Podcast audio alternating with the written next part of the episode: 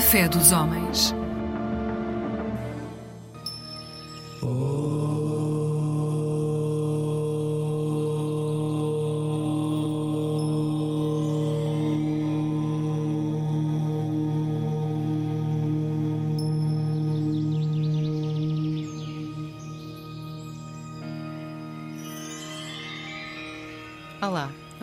Nome Ishani Lácia e estou aqui em representação da comunidade hindu de Portugal para falar do tema Dashavatara, as 10 formas de Vishnu. Como é do conhecimento geral, a cultura da Índia destaca-se pelo seu vasto panteão. A existência de múltiplas figuras divinas reflete a ideia de que diferentes aspectos da existência podem adquirir formas que personificam essas características. As figuras divinas, oriundas da cultura indiana, são muitas vezes apresentadas de forma agrupada.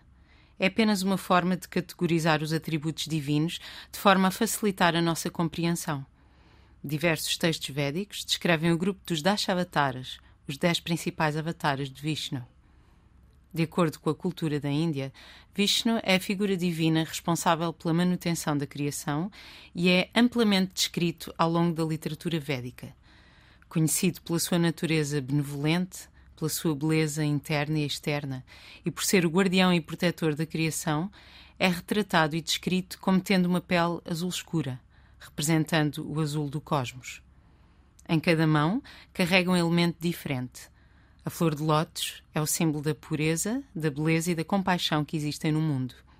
O búzio emite o som de vitória, o som primordial Om, que inspira os devotos. O disco, chamado Sudarshana Chakra, representa o movimento criativo contínuo, enquanto corta a ilusão. A massa representa a força necessária para progredir. A sua consorte é Lakshmi Devi, a deusa da fortuna. Isto significa que onde houver devoção a Vishnu, a prosperidade está sempre presente. A palavra avatara significa aquele que desce. Estas dez formas são características que Vishnu assumiu em diferentes épocas da história da criação, sempre com o objetivo de levar a cabo a sua função de preservar a vida e seus valores. Cada um dos avataras veio a este planeta com uma função específica. Estas formas aparecem descritas nos textos védicos mais antigos, mas vou basear-me na canção Dashavatara Stotram, composta pelo poeta Jayadeva no século XIII, que descreve as dez formas pela ordem da sua aparição. Considera-se que a ordem pela qual os avatares surgem indica também uma evolução gradual, das formas de vida mais simples até às mais complexas. O primeiro avatar de Vishnu é Matsya Deva, cuja data do aparecimento se celebra precisamente hoje, dia 23 de março. No final de cada ciclo universal, tudo fica completamente coberto de água e é destruído, para que um novo ciclo possa começar.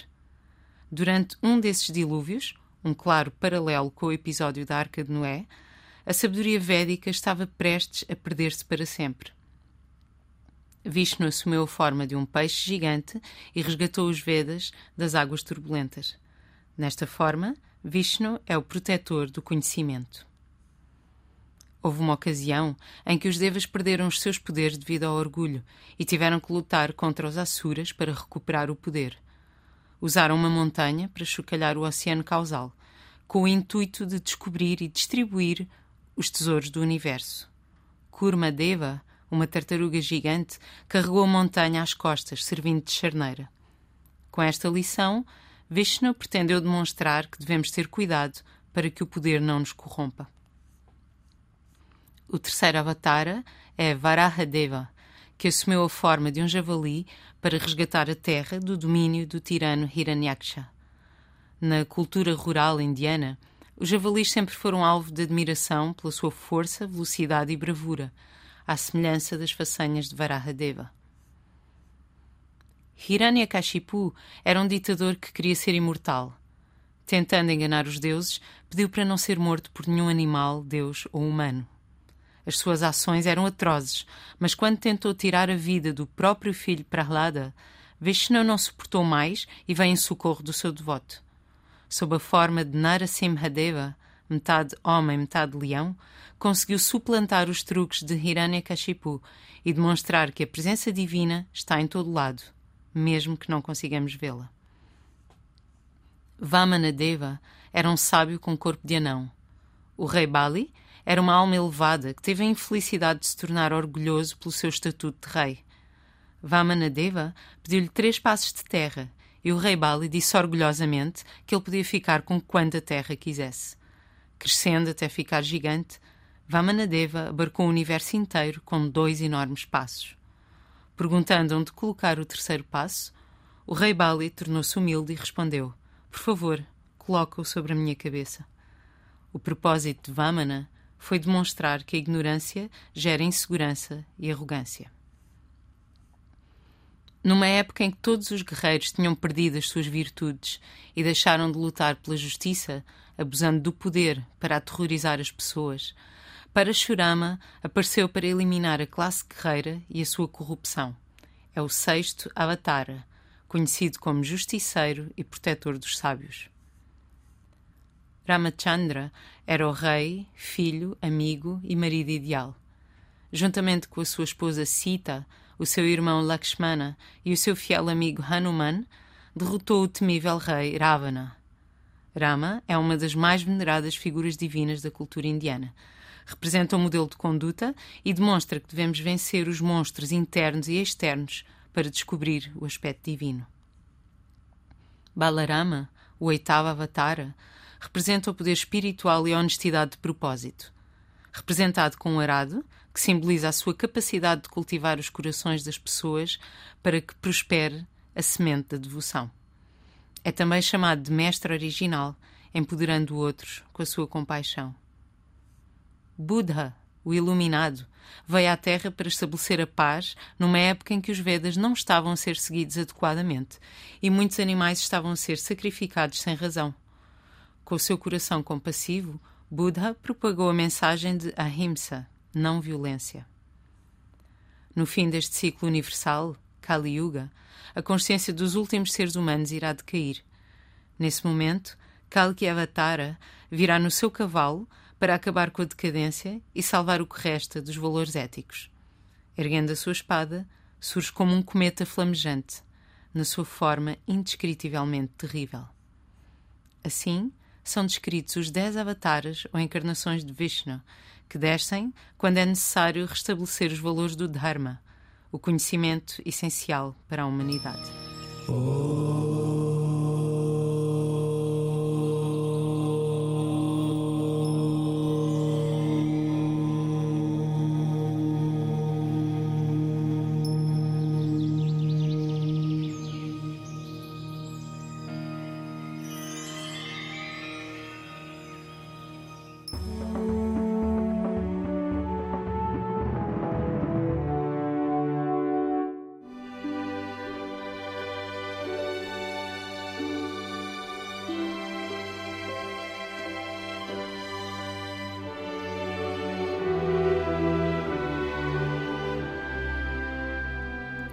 E sejam bem-vindos ao programa A Terra é um Só País, um espaço de autoria da Comunidade Bahá'í de Portugal.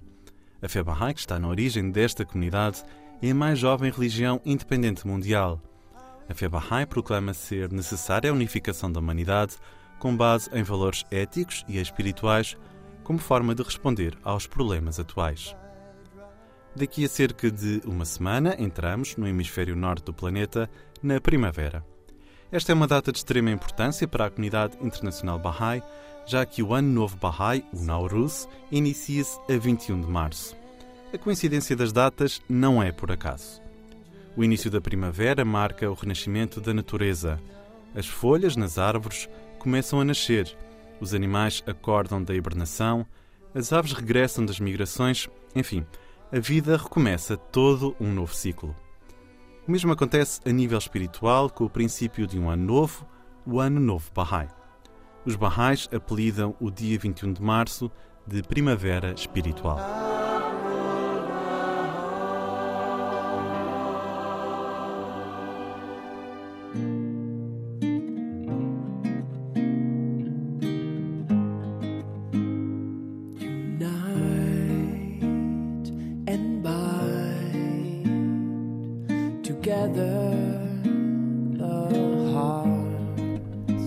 21 de março coincide com o momento em que o Sol corta o equador celeste e une a duração do dia e da noite, o qual simboliza a mensagem essencial da religião Bahá'í que todas as partes da Terra sejam igualmente iluminadas e unidas pelo sol da verdade.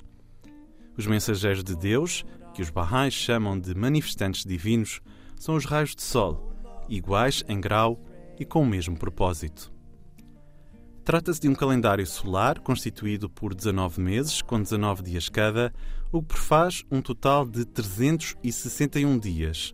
Os dias que faltam para o total dos 365 o 366 de um ano inteiro, são chamados os dias intercalares. 19 meses de 19 dias são uma ilustração da igualdade em que os Bahá'ís acreditam e pela qual se batem em todo o mundo. Os meses Bahá'ís foram apelidados com atributos de Deus: esplendor, glória, beleza, grandiosidade, luz, misericórdia, palavras, perfeição, nomes, força, vontade, sabedoria, poder, discurso, questões, honra, soberania, domínio, sublimidade.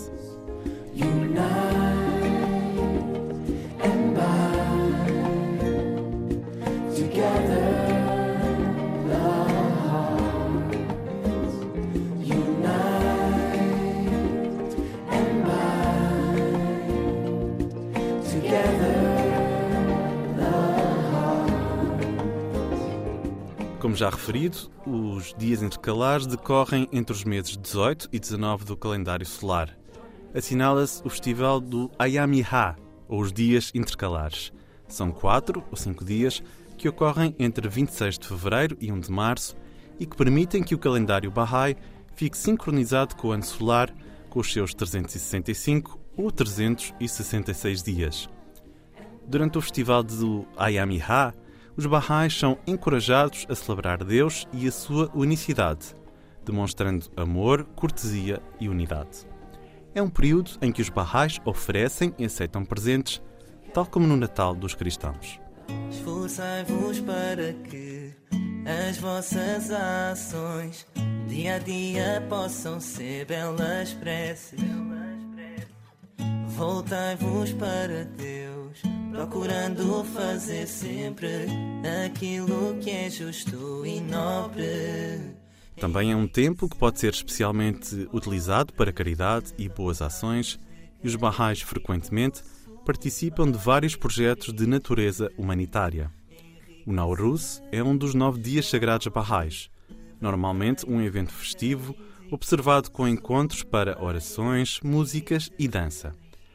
Com a chegada do Ano Novo, também termina o mês de jejum Bahá'í, pelo que a celebração é assinalada com um jantar festivo.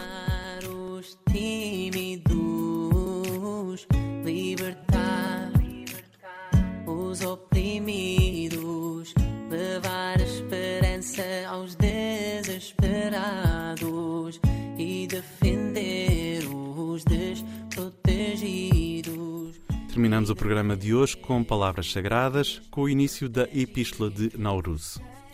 Louvado sejas tu, meu Deus, por haveres ordenado o Nauruz como um festival para aqueles que observaram o jejum por amor a ti e se abstiveram de tudo o que tu desaprovas. Permite, ó meu Senhor, que o fogo do teu amor e o ardor causado pelo jejum por ti prescrito os inflamem em tua causa e os façam ocuparem-se com o teu lavor e a tua menção.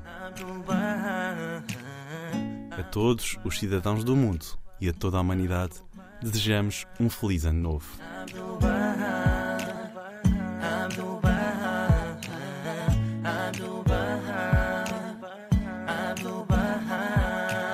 Para mais informações, visite o site www.bahai.pt, b a h a i.pt Contacte-nos pelo e-mail info.bahai.pt ou pelo telefone 21 759 0474.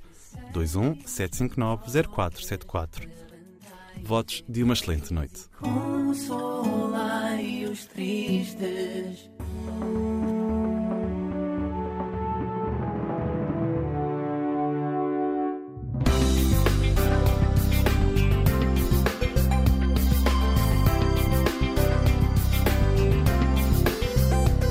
Eclésia Igreja Católica.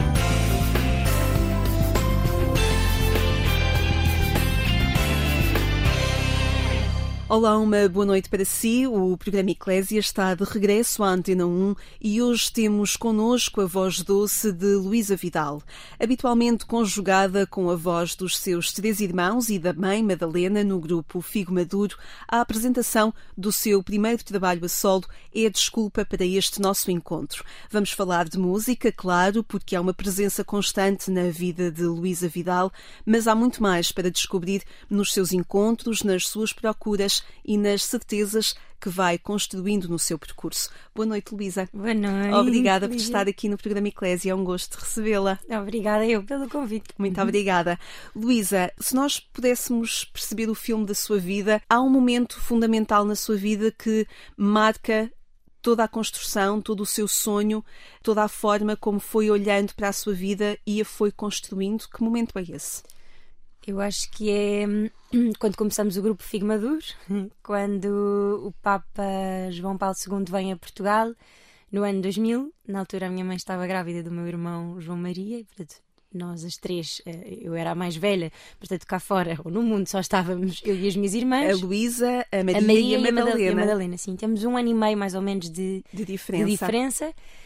E, portanto, nós tivemos em família, na base militar de Maduro, uh, a acolher a chegada do Papa João Paulo II uh, a Portugal. E esse momento foi tão, foi tão forte que a história não ficou, não ficou por aí. E, portanto, quando o meu irmão João nasceu, uh, a minha mãe tentou incansavelmente que fosse batizado pelo Papa, que acabou por acontecer em janeiro. E nesse mesmo ano, portanto, isto acontece em janeiro, em julho, portanto, o meu irmão tinha, o João tinha nove meses o meu pai, uh, vítima de um ataque cardíaco, deixou a minha mãe e numa tentativa de, de refazer a vida e, portanto, passado há, há algum tempo e, e, pensar o que é que a minha mãe iria fazer, como é que se iria organizar, é nesse momento que leu uma carta do Papa João Paulo II aos artistas e, portanto, sempre houve uma figura muito importante do Papa na, na, na nossa vida, vida, de família e, e, e como força também para a minha mãe. E portanto foi nessa altura que, que decidiu enverdar pela música a nível profissional e envolver-nos a, a, a, todos. Portanto, um projeto de profissional, mas acima de tudo também da educação dos filhos. E quando foi preciso dar-lhe um nome, uh, fez sentido ser Figo Maduro, uh, exatamente pela força que o Papa também também transmitir, portanto, assinalar essa, essa presença. E antes do concerto no aeroporto Figo uhum. Maduro, a, a, música já se trauteava lá em casa, já se tocava? Sempre, sempre. Começou na minha mãe, portanto, a música tem um papel fundamental na vida da minha mãe, sempre soube quando quisesse ter filhos, que os filhos iam todos estudar música. Não, não era opcional. Não, nós não queremos estudar matemática ou não queremos estudar português, não nos apetece, mas tinha que ser. E a música E a minha mãe instituiu a mesma, a mesma disciplina com, com a música. E portanto todos começámos desde muito cedo. Todas as nossas brincadeiras entre, entre irmãos, bebés, tinham, tinham música, dava-nos bons instrumentos é? e os presentes também eram sempre à volta disso. À volta disso. E, portanto, acho que isso foi, foi alimentando ao longo, ao longo da nossa vida e todos escolhemos um instrumento e, portanto, houve sempre uma certa idade em que foi levado mais a sério, que integrámos escolas de música. E a sua opção foi? Foi flauta transversal, na altura. Não? É? Escolhi com... Eu entrei com 3 anos para os Pequenos Cantores de Belém, depois, aos 6 anos, entrei na, na Metropolitana, na Orquestra Metropolitana, e escolhi flauta transversal. Mais tarde mudei uh, para o Conservatório onde ainda estudei flauta transversal, mas depois fiz a, a, a, a mudança para o piano. que valores é que hoje percebe que, que vos foram passados por causa dessa, dessa estrutura musical familiar? Acho que não só, não só da música, mas também os valores que a minha mãe nos passou enquanto família. Obviamente, depois a música está muito, está muito ligada, é? mas a música lá em casa sempre foi ponto de encontro. Um, e foi aprendizagem no sentido de nós aprendemos a respeitar um bocadinho as diferenças, não é? O tempo dos outros. Uh, eu, se calhar, por ser mais velha, aprendia mais rápido, ou conseguia ler mais rápido, ou percebia aquilo que a minha mãe nos queria dizer mais, rápido. Os meus irmãos, por serem mais pequeninos, não chegavam lá uh, uh, da mesma forma. E, portanto, aprender a respeitar os tempos uns dos outros, as capacidades uns dos outros. Portanto, eu acho que foi sempre muito. Foi um lugar de encontro. De respeito, de muita paciência, de treinarmos também muita paciência, porque trabalhar em família nestas idades uh, acho que exige muito também a nível de, de, paciência, não é? Portanto, sempre houve muitas brigas, sempre houve muita, muita discussão, mas nunca deixou de ser saudável. Uh, isso, nunca deixou de ser saudável e sempre nos apoiámos muito uns nos outros. Um... E esse apoio está patente numa música que a Luísa Vidal nos trouxe Sim. para escutarmos esta noite. Esta música chama-se Irmãos e faz parte deste primeiro trabalho a solo, podemos apresentá-lo desta forma, da Lu, assim uhum. a vai conhecer uh, quando começar na rádio a ouvir as músicas que a Luísa Vidal apresentou e apresenta neste primeiro trabalho. Vamos ouvir primeiro esta composição sua. É uma uhum. composição que a Luísa fez, não Sim, é? música, letra, Uh, produção, gravação, tudo. é mesmo um amor à música, não sim, é? Sim. Vamos ouvir e depois já, já vamos falar um bocadinho também sobre a música e a importância desta música especificamente. Vamos escutar Irmãos. Quando vieram ao mundo, disseram-me os pais: tens de dar, partilhar.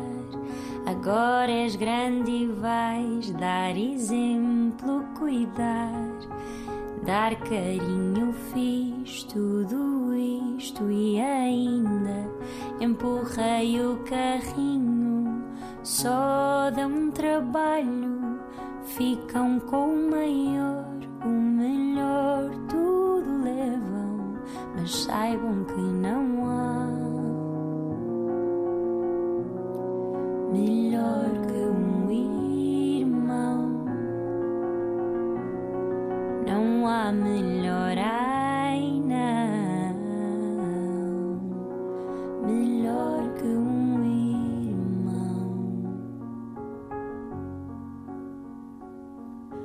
Crescer assim não é fácil, é diferente ter de lutar por viajar no lugar da frente, constante testar da paciência que é levada ao limite, da demência, brigas e zangas tão grandes que não se esquece, mas se alguém lhes faz mal, tudo desaparece.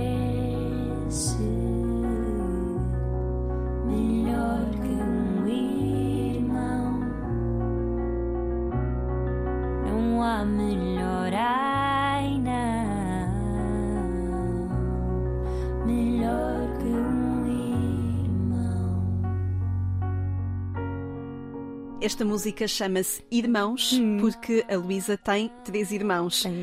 Não há nada melhor do que um irmão na vida? Não há, não há, não há. Acho que é impossível. Acho que é o melhor presente que os pais podem dar. Uh, já falámos aqui deste momento marcante da sua vida em que há a pedra do pai e há, de alguma forma, a apresentação deste caminho musical de uma forma mais séria e concreta. Se calhar foi isso que ele levou a não ter dúvidas que a música seria hum. também o seu caminho, mas deixe-me ir a uma paisagem que me parece que marca a sua vida porque na altura em que o pai uh, falece, mudam de local de residência. Uhum. Viviam em Lisboa, passam para Alcochete e é interessante estas duas margens do rio que vos continuam a unir.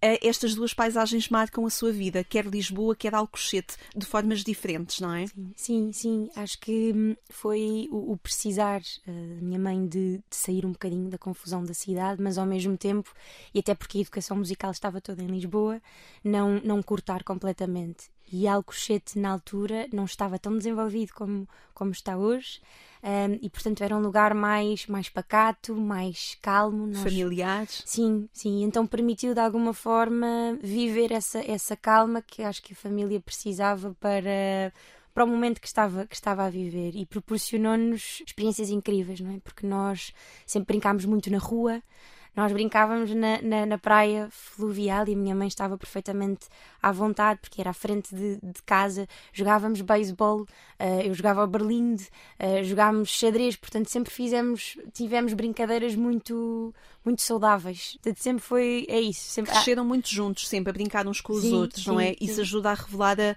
a, ligação de cumplicidade que têm uns com os outros também, não é? Sim, sim, sim. Uh, há uma outra paisagem que marca a sua vida atualmente, que é a paisagem alentejana. Hum, sim, para onde sim. a Luísa se mudou. É. O que é que esta paisagem alentejana lhe dá? Eu acho que É, engra é engraçado, eu agora não tinha pensado nisso, mas eu acho que volto a ir um bocadinho à, à, àquilo que Alcochete me deu, não é? Que foi, apesar de ser numa circunstância completamente diferente, porque o que originou a mudança foi o facto de ter casado, ter casado com um engenheiro agrónomo, portanto precisávamos de mudar para aquele, para aquele lugar, mas foi exatamente o ir à procura também da calma, de uma vida menos agitada, com mais tempo, a dar tempo ao estar também, não é? E a pessoa estar ciente daquilo que está a acontecer à sua volta. Eu acho que o Alentejo permite isso. E permite-lhe também o tempo e o espaço para a composição musical? Sim, eu acho que não só para a composição, mas para trabalhar naquelas que já estavam compostas, dedicar-lhes tempo, não é? E, e, pensar mesmo como é que eu ouvi, como é que eu ouço isto para além de ser eu. E, e, acho que me dá esse tempo para olhar para cada música e para pensar a nível de produção o que é que eu ouço mais aqui por trás. Uh, e o Alentejo dá-me esse, ou aquela tranquilidade, aquela calma e aquele espaço, especialmente, acho que me inspira para, para produzir não é? estas, estas músicas.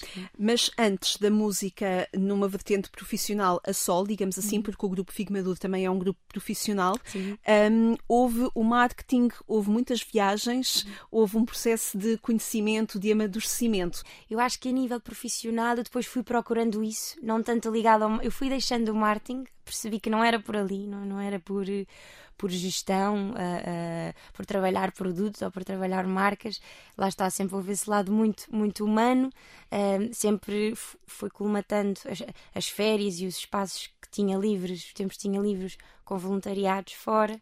E portanto, eu acho que esses voluntariados e esses tempos também foram alimentando uma vontade mais de estar ligada a nível profissional a uma área mais humana e portanto enverdei mais pela área, pela área associada e acabei por deixar o marketing e a, e a, e a comunicação porque achei que, que, não era, que não era por ali.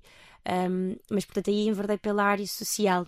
E a área social levou-a a Tanger, a Casa Blanca, a ser animadora de campos de férias. Sim. Que projetos uhum. foram estes em que se foi envolvendo e o que é que eles lhe, lhe acrescentaram à vida, ao mundo, ao olhar uhum. sobre as pessoas? Eu, eu acho que até hum, que isso começa com o Figo Maduro. Nós corremos o país de norte a sul, um, sempre interagimos com pessoas muito diferentes, de contextos muito diferentes e, e esse, o estar uh, sempre com públicos muito distintos, acho que foi alimentando esta vontade de, de, estar em relação, de conhecer histórias, de ouvir as pessoas. E, portanto, ao longo do, do, do meu percurso, mesmo enquanto estudava, sempre fui procurando, quando tinha férias, quando tinha um tempo, ir para fora.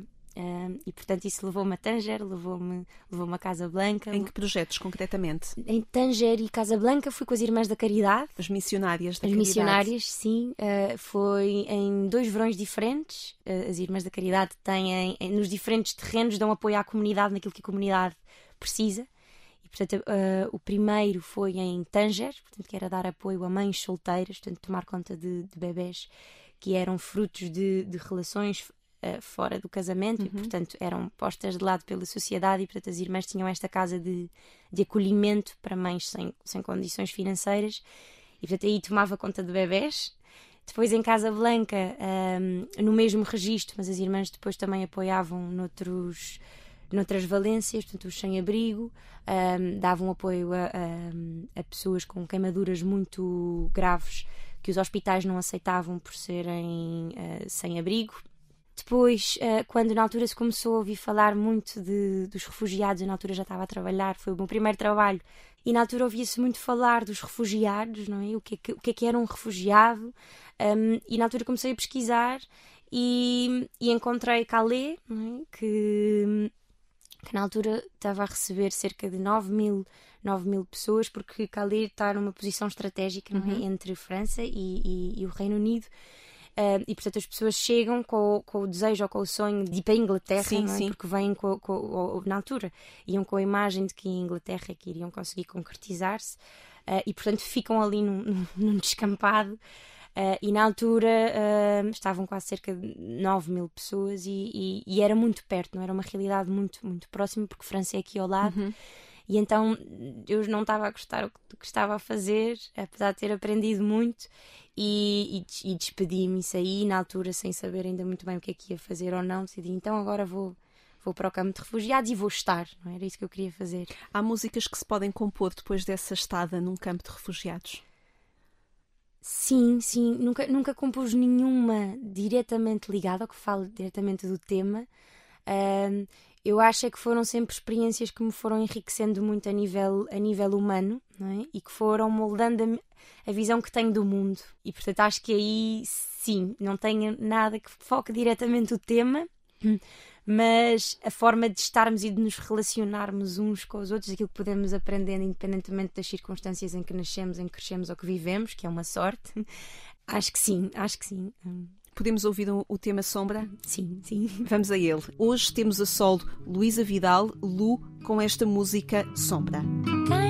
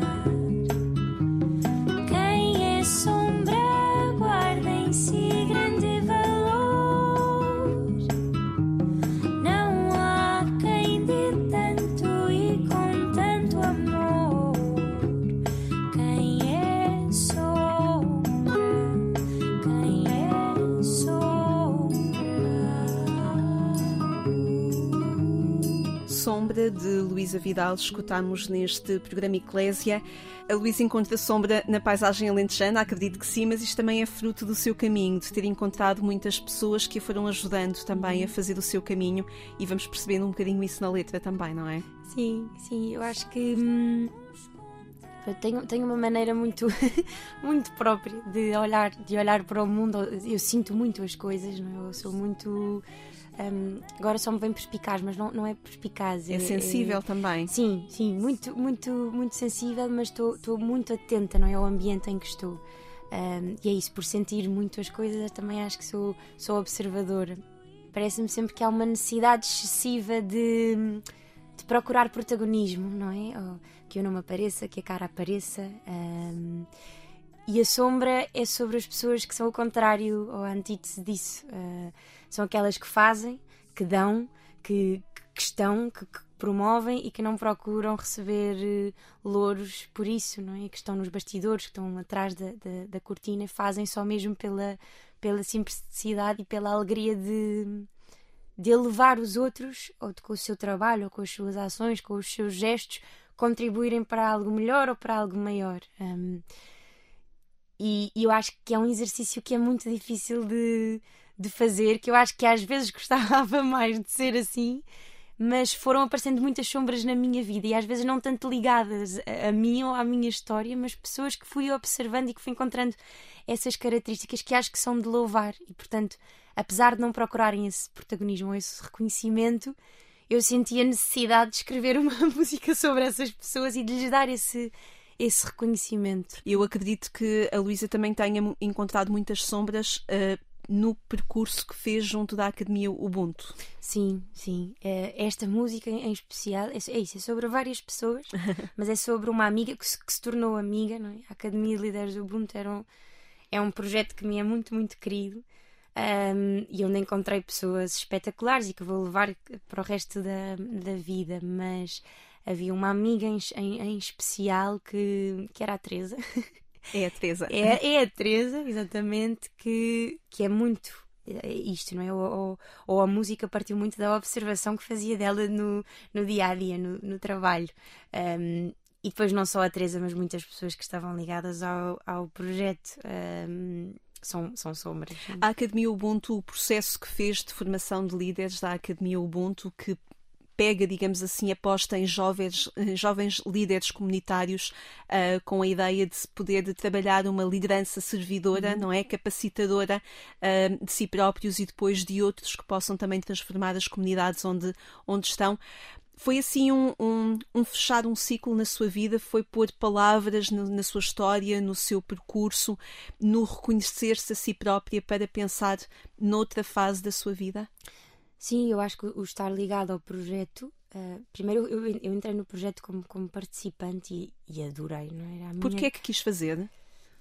Eu, na altura, já estava a trabalhar de perto com o IPAV, que é a entidade que promove. O Instituto Padre António Vieira. que promove a, a, a academia. Um, e, portanto, eu já trabalhava de, de, perto numa outra vertente, portanto, não, não na vertente do, do projeto Ubuntu. Um, e, portanto, já me era muito próximo. Uh, e depois surgiu a oportunidade de integrar a academia e integrei como, como participante porque já conhecia. E depois adorei e percebi que queria mesmo estar ligada ao projeto a, a, a tempo inteiro. E, portanto, aí entrei a nível nível, a nível profissional e acho que foi permitiu-me um processo de, de crescimento pessoal uh, enorme não é? e de me, de me ir conhecendo uh, mas também muito próprio do projeto não, não, é, não foi algo virado só para mim não é? Uh, a academia trabalha muito o eu conhecer-me, o trabalhar-me para eu ir ao encontro do outro e eu acho que isso foi-me dando também muito repertório e, e muitas palavras para pôr algumas ideias que já germinavam na minha cabeça mas para as pôr em músicas. Portanto, sim, acho que aí nasce, já vinha de trás, mas acho que a academia de repente dá-me dá um espaço para eu criar ou dar nome a algumas ideias que já, que já tinha. O que, é que é este, o que é que esta capacidade de aceitar adiar uma recompensa fruto de um caminho, o que é que isto lhe dá? O que é que isto lhe deu? Não sei se esta leitura que faço é sim, certa, sim, sim, sim, sim. Um, mas esta capacidade de gerir expectativas, de gerir o mundo, gerir o dia a dia, focada em algo que quer, que quer construir para a sua vida. O que é que isto lhe foi dando? Um, acho que isso muito espírito também de, de, de sacrifício. Um... Há também aqui um conhecimento pessoal muito grande que faz de si, não é? Sim, mas acho que vem também fruto dessas cedências, acho que vem também numa fase mais, um, mais posterior, não é? Porque esse adiamento ou esse estar em modo também funcional e de ir respondendo às adversidades e, e ter que apoiar a minha mãe e ser a irmã mais velha dos meus irmãos, um, sempre, foi, sempre acho que fui também muito reativa, não é? Eu ia reagindo às, às coisas, uh, preocupada também com o que é que pronto, como é que as coisas estavam em casa, o que é que era preciso, que respostas é que era preciso dar. E portanto acho que esse conhecimento ou esse tempo para de repente olhar para dentro vem muito mais tarde, já numa fase em que uh, me emancipo, não é? Ou, ou, ou, saio de casa, começo a trilhar um bocadinho o, o, meu caminho, a perceber o que é que eu, pronto, o que é que eu, Luísa, posso fazer no, no mundo. E portanto acho que também surge na altura da, da academia. A academia também me deu, deu isso, não é? A oportunidade de, de me conhecer um bocadinho melhor. E quando se confronta com uma folha em branco para, uhum. para uma composição, também percebe o que é que mergulha em si para perceber o que é que tem dentro, as, tais sensações e a tal atenção ao mundo e às pessoas. Um, nascem aí nessa, ou brotam nessa altura para poderem sair cá para fora perante uma folha em branco. Sim, sim. Eu acho que as músicas que escrevo, apesar de não falarem diretamente de mim, um, têm muito de si. Têm muito, muito de mim, não é? De, de experiências minhas ou, ou de vivências. Um, mas que depois acho que tento traduzir numa transversalidade, não é? Porque são coisas que que é isso que acho que não são só minhas, que estão na essência humana, a, a, forma de, de, estar ou de vivermos ou de nos permitirmos vivermos certas certas emo emoções, não é? Ou, ou, ou, ou, pensar essas, essas emoções. Portanto, acho que não são só coisas, coisas minhas, são inspiradas em, em experiências minhas, mas acho que são transversais. Não? é? Mas faz-lhe sentido cantar composições suas, pelo menos nesta altura? Sim, sim, sim. Eu olho para a música como quase como partilha de mensagem, não é? Ou, ou, refletir. Este EP no Monte foi, foi o primeiro uh, e, portanto, são músicas mais pessoais, uh, ou que se calhar falam de pessoas uh, mais próximas, não é? A música dos irmãos, a música da Sombra, apesar também de ser um bocadinho mais generalista, mas também é sobre pessoas muito específicas. Um, e as outras músicas do EP também acho que são muito, muito específicas, mas tenho um rol de músicas por lançar que são é isso. Tem uma são, gaveta cheia. Tem uma gaveta cheia.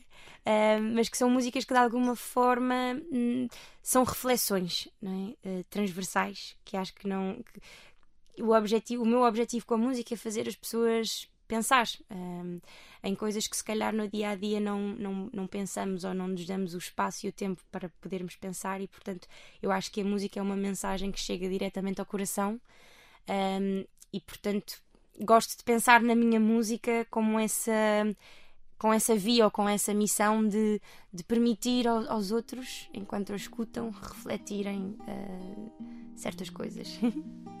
Mais uma música muito própria, Sim. Amor Leve, e eu ouço esta música da Luísa Vidal a cantar e sinto-a a sorrir enquanto canta esta música. Vamos ouvir Amor Leve.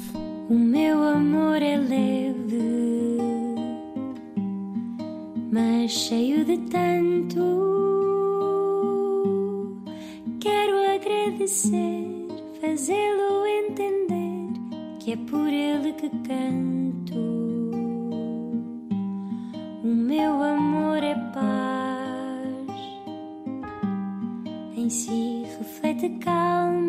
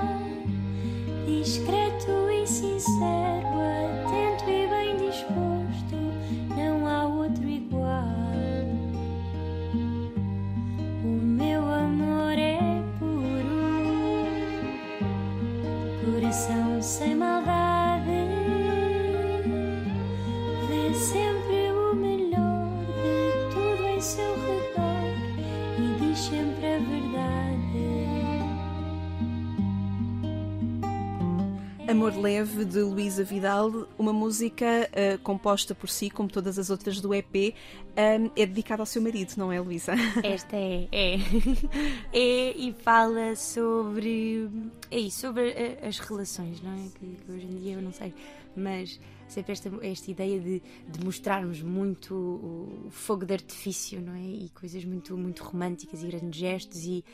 E o meu marido é muito é muito bonito na sua simplicidade e então pronto e, acho, e, e é isso acho que a nossa história é muito bonita exatamente por ser tão por ser tão simples e então esta música é sobre ele Uh, acho, achei graça porque a Luísa descreveu um, o contentar-nos com a beleza do crescimento do outro. Uhum. E isto é mesmo o amor abnegado, não é? O amor Uhum. que quer o bem do outro e não só o nosso bem-estar. Sim, é, são as pequeninas coisas do dia a dia, não é? Que nem sequer damos, que não- normalmente não damos valor e que saem em piloto automático. ah, e, e, o Gui, que é o meu marido, é muito, é muito assim, não é? Faz, fazer coisas muito, muito pequeninas que às vezes nem dou, nem dou por elas. Ou ele acha que eu não dou por elas, mas eu dou.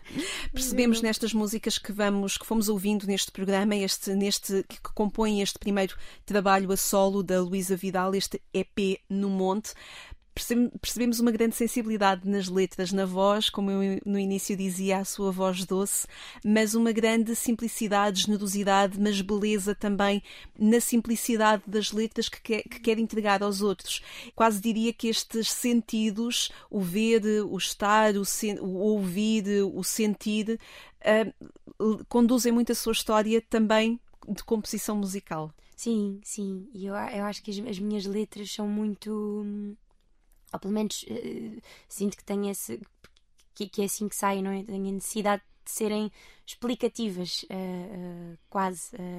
tenho sempre a necessidade de fazer uma introdução e de explicar a música, mas tento sempre que a letra também seja um, óbvia, não é? Porque há uma mensagem muito específica que quero, que quero passar. Um, e portanto que isso seja claro para, para quem a ouve. A música para si não é só entretenimento, tem não, uma mensagem, não. tem algo de, de não só de companhia, mas de mudança interior. Sim, sim, sim. Não, este EP se calhar não tanto, são músicas mais pessoais, uh, mas uh, as músicas que crio e que tenho criado têm essa necessidade de, de permitir aos outros reflexão. Vamos ouvi-la, vamos ouvi-la mais vezes. Luísa, muito obrigada por ter vindo aqui ao obrigada. programa Eclésia, ouvi-la no grupo Figo Maduro e também a solo neste projeto Lu. Muitíssimo obrigada. Obrigada. Obrigada a si também que esteve connosco a ouvir esta boa conversa com Luísa Vidal. Pode voltar a ouvir-nos a partir do portal de informação da Agência Eclésia ou no podcast Alarga a Tua Tenda. Descubra outras conversas também enquanto espera pelo nosso regresso aqui à Antena 1, já no sábado de manhã e também no domingo, nos dois dias, pelas 6 horas. Eu sou Lígia Silveira, obrigada por ter estado connosco. Tenha uma boa noite e uma vida sempre feliz.